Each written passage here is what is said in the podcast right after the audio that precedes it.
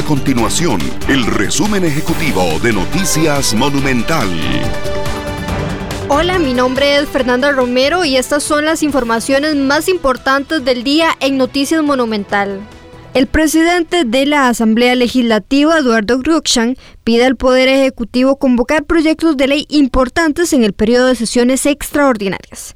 De hecho, se plantea como meta dejar aprobadas una serie de proyectos de ley, entre ellos la reforma al empleo público, antes de que se termine su periodo como presidente legislativo, es decir, previo al primero de mayo.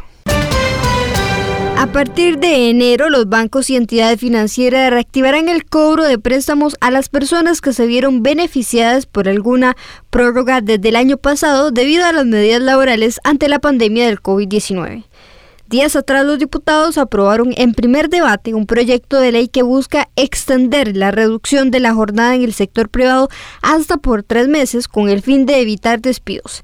Ante esto los bancos anunciaron que revisarían cada crédito en particular.